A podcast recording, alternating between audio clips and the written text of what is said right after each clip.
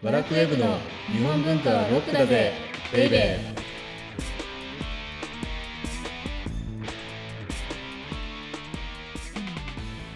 ーこんにちは。バラクウェブ編集部スタッフ、先入観に支配された女、サッチーです。バラクウェブ編集長セバスチャン高木です今日はですねはい。早速なんですけれどもはい。早速。大宣伝をしようかあ、大宣伝。うん宣伝上等ですね。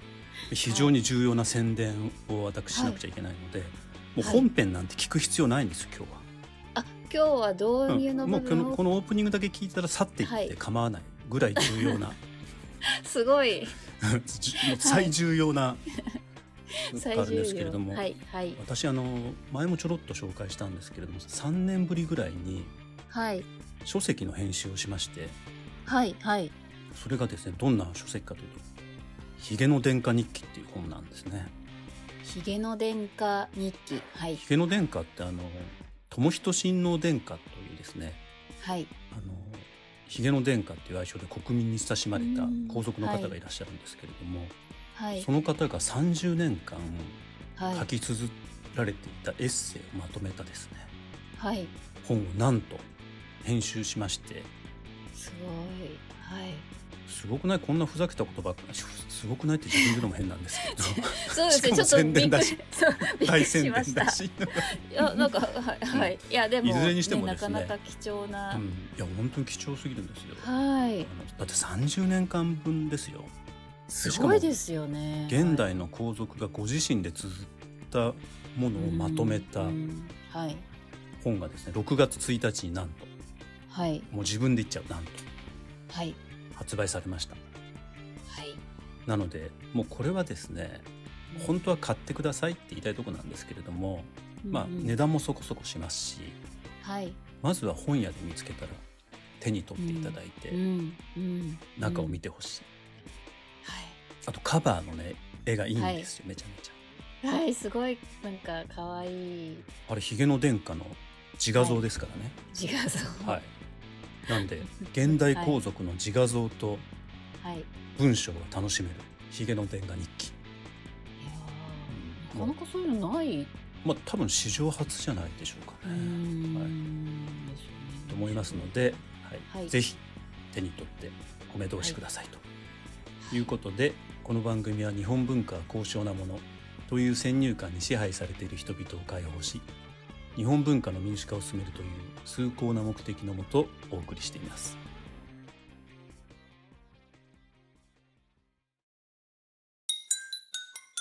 日本文化はロックだぜベイベー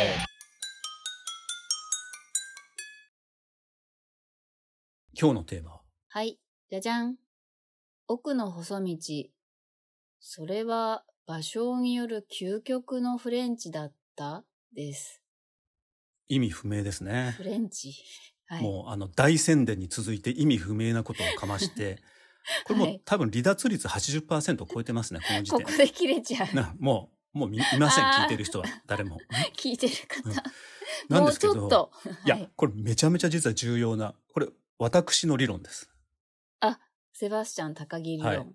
はい。あの悩みに悩んでどうやったら奥の細道の魅力っていうのを皆さんにお伝えできるかっていうのを考えに考え抜いて、まあ、1はい。週間ぐらいであ、すごい。もう先日ね発そのせいで発熱しちゃって収録を1回飛ばしたぐらいな、もう究極の理論なんですけど、はい。はい。なんですがちょっとその前に奥の細道って何ぞやっていうのをはい。頭に入れておかないと、はい。フレンチだったって言われても何が何だかわからないのでうんとりあえず奥の細道の基礎知識を紹介するとはい。これ芭蕉が46歳の時の旅ですね、だからはい芭蕉が51歳で死んじゃってるので、うんうんうんうん。死ぬ5年前にはい。旅に出たと。はい。でどんな旅だったかというとはい。弟子の空さん、うん、空はい。そらさんと、と一緒に江戸を出てはい。で白河の関を越えてはい。で松平平泉久方っていうはい。道のく二人旅ですねだから山本譲二の名曲に「道のく一人旅」っていう曲がありますけれども ちょっとわかんない。わかんない。山本ジョージ。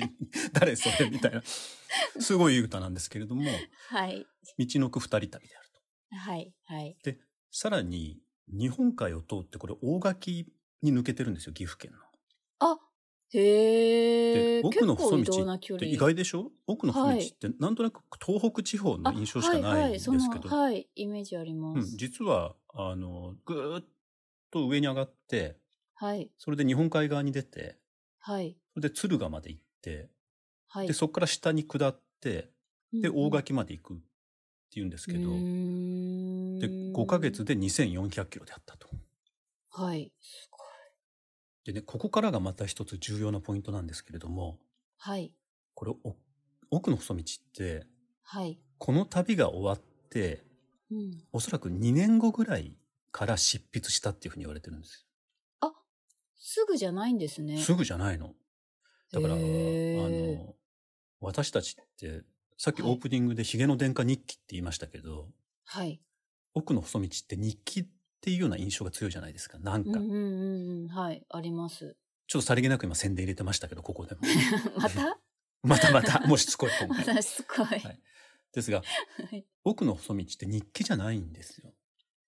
前も言ったと思うんですけど、はいあくまでも日記文学であって、はい、うんはい。多分奥の細道の旅で書き散らしていたものっていうのをはい。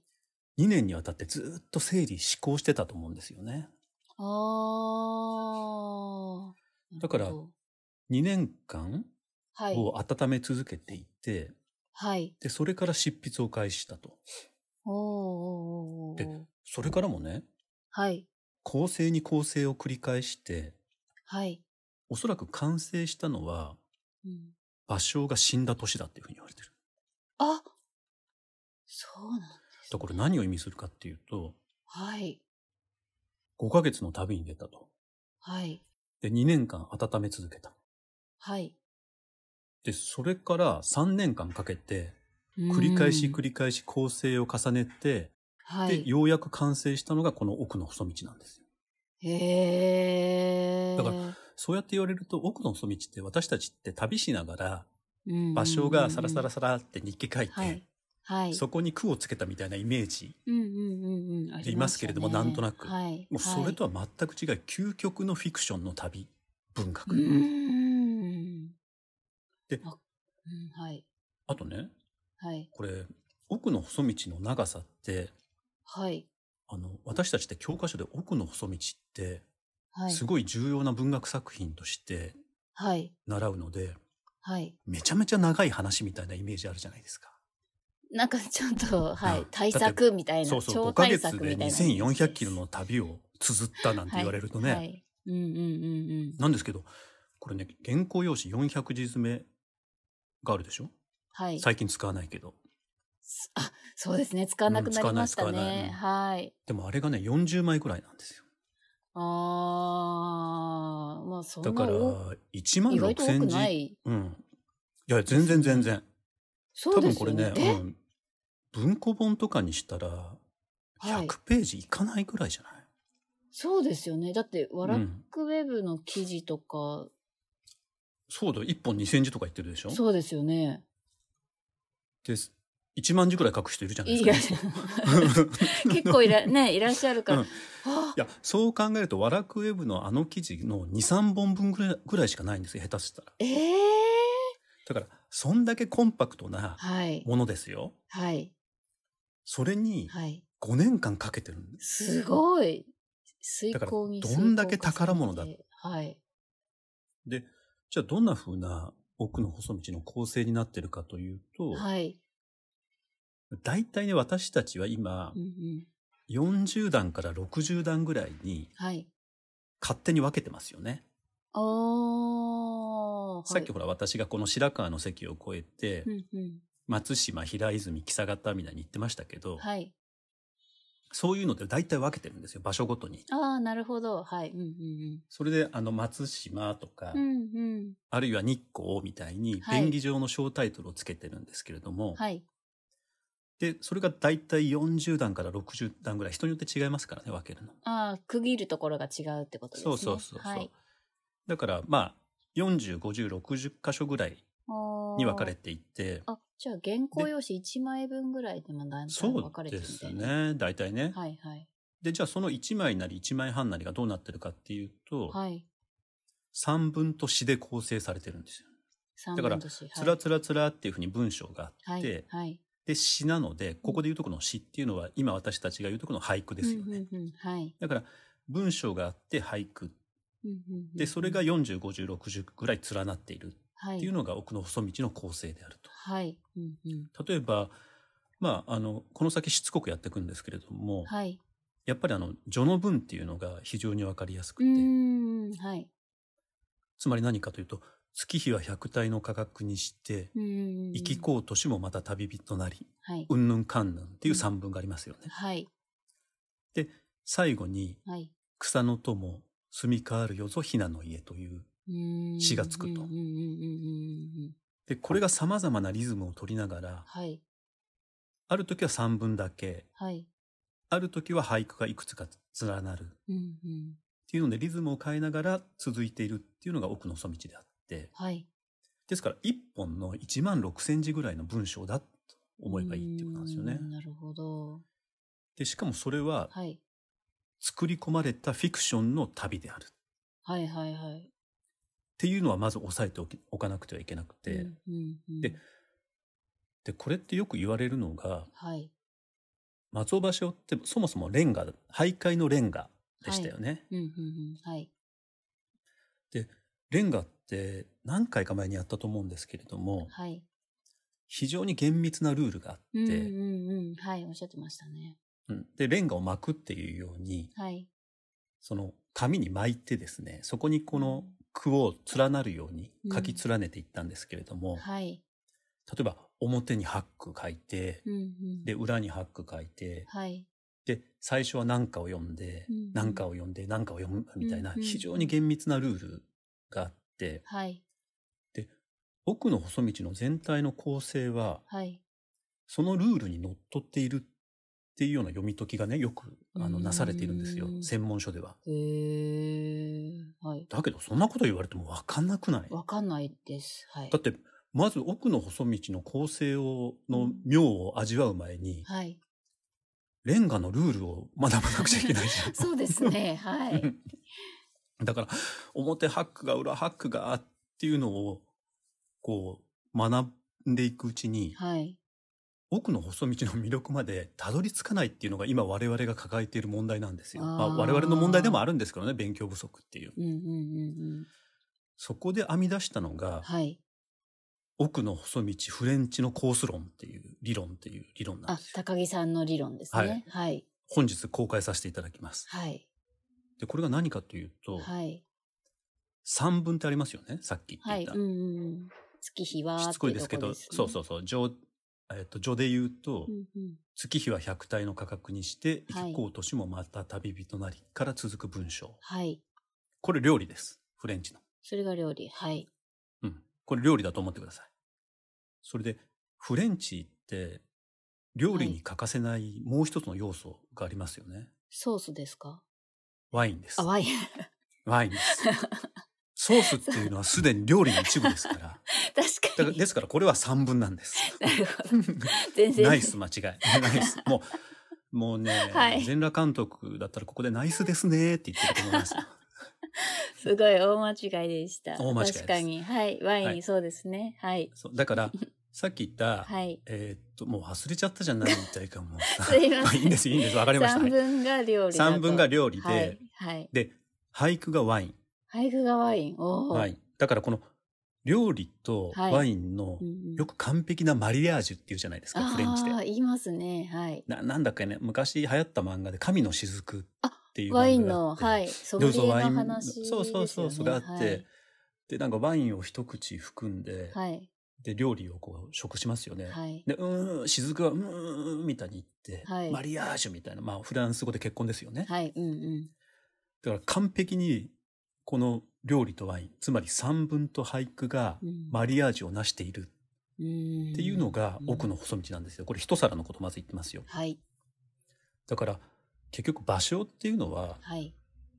レストランのオーナーシェフでありはい。兼ソムリエも兼ねているってことですねそうするとおー、はい。だからね、うんうんうんあのシェ松尾なんですよつまりシェ松尾。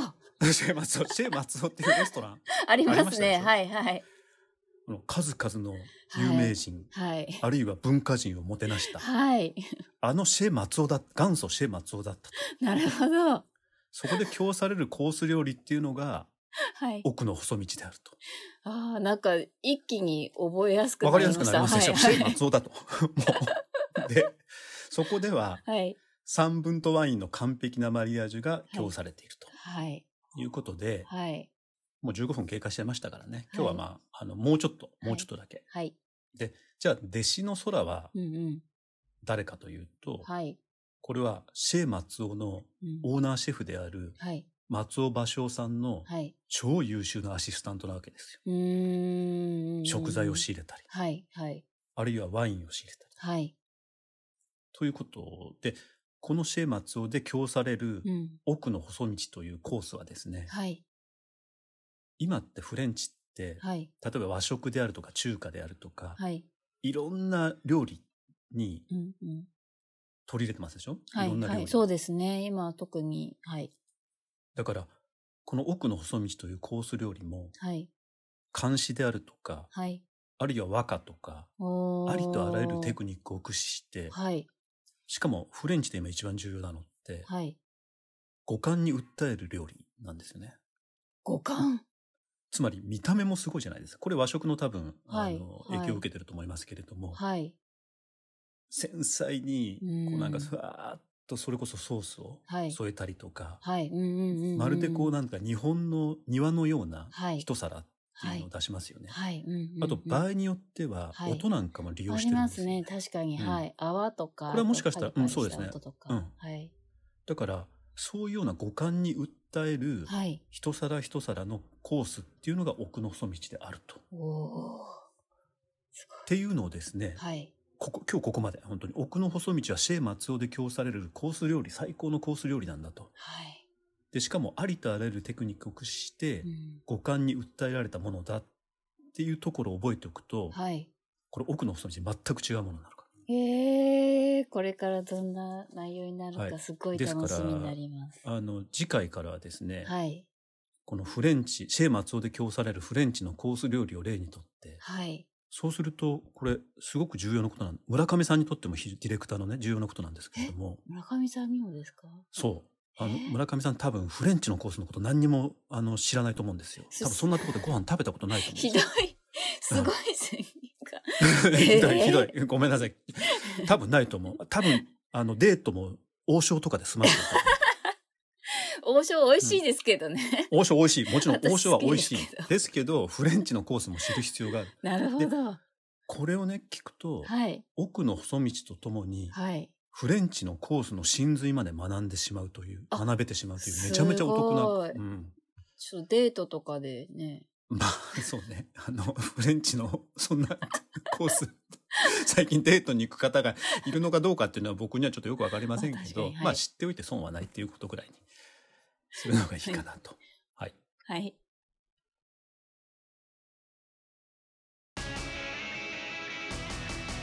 日本文化はロックだぜベイベー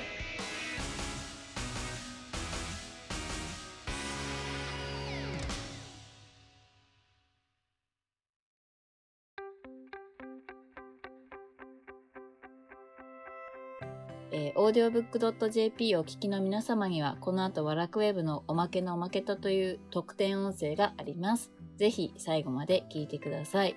じゃあ次回はいよいよ、うん、次回はだからコース料理が始まりますよ。はあ、楽しみです。あのシェー松尾に来たと思ってください。昔、はい。吉原に行ったみたいなあ、あり体がありましたね。ましたでしょ、はい、江戸時代にイタイムスリップして、はい。で吉原に行ったみたいな。